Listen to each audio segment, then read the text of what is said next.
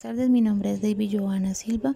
Voy a presentar una entrevista realizada al ministro de Salud, Fernando Ruiz, sobre el financiamiento en salud. Y los incentivos realmente de extracción de renta se volvieron más importantes que los incentivos de gestión del riesgo. Y eso es fundamentalmente lo que busca recuperar la reforma de salud.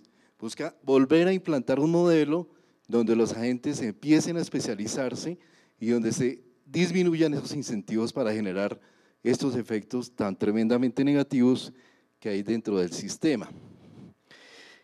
Eh, dentro, de esos, dentro de ese tema, pues el planteamiento básico son cinco elementos sustanciales.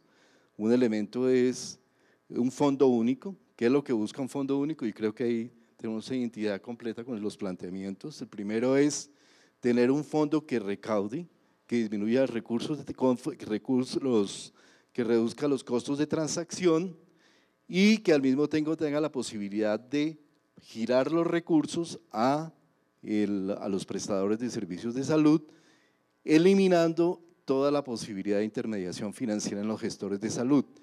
¿Por qué la eliminamos? Fundamentalmente porque la función, eh, pensamos que la función de gestión de rentas financieras estaba desconfigurando completamente los objetivos misionales de, estos, de, estos, de, los, de las EPS y los estaba desviando hacia un modelo en el cual no hacían su función de trabajar sobre el riesgo en salud.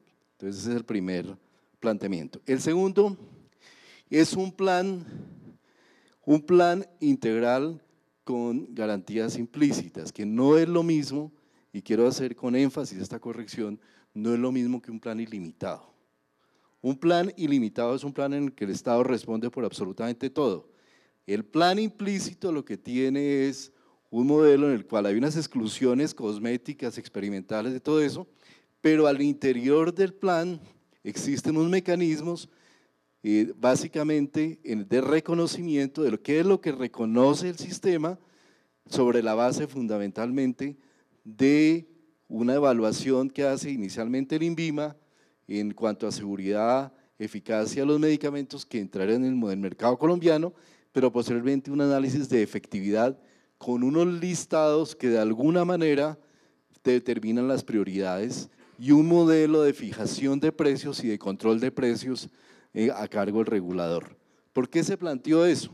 Porque en la evaluación del modelo de recobros y en la efectividad del esquema de control de precios, de regulación de precios, que se implantó a partir de la política farmacéutica del año pasado, se ha evidenciado que realmente hemos tenido una muy importante efectividad en reducir el esquema de el costo de los recobros. Entonces llegamos en el año 2008 a tener 2.3 billones de recobros, esperamos para este año estar en 1.2 billones y eso es una reducción bastante, bastante significativa. Entonces estamos confiando en una capacidad del Estado como un modelo regulador y es un tema muy importante. Los gestores son fundamentalmente agentes especializados donde se les va a eh, plantear un modelo de pago por pago por, por resultados. Ese es un tema que en el mundo no se ha terminado realmente de, de construir, pero que creemos que hay experiencias muy interesantes que están avanzando y que podemos desarrollar a futuro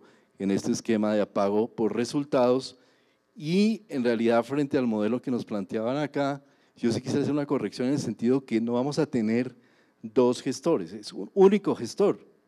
Es un único gestor que al final tiene una función fundamental de asegurador y lo que hay es dos niveles de prestación. El ministro evalúa el financiamiento en la salud de forma responsable, analizando los ingresos al sistema versus egresos, que es la semestralidad de las personas. La, la cantidad de gastos que tiene las EPS ante la cantidad de usuarios que está atendiendo haciendo un comparativo entre el régimen contributivo y el régimen subsidiado, teniendo en cuenta que los dos son importantes, no solo ante el tema monetario, sino ante el tema de riesgos como son las enfermedades que se debe tratar. Se toma una eh, decisión eh, evaluativa eh, ante los, con ayuda de los diferentes entes Considero que la bioética nos permite ser profesionales integrales, dándonos herramientas para ser capaces de enfrentar cualquier situación que se nos presente. La información que ha sido utilizada se acoge a los principios del consentimiento informado y se aprueba y acepta por los protagonistas de este audio.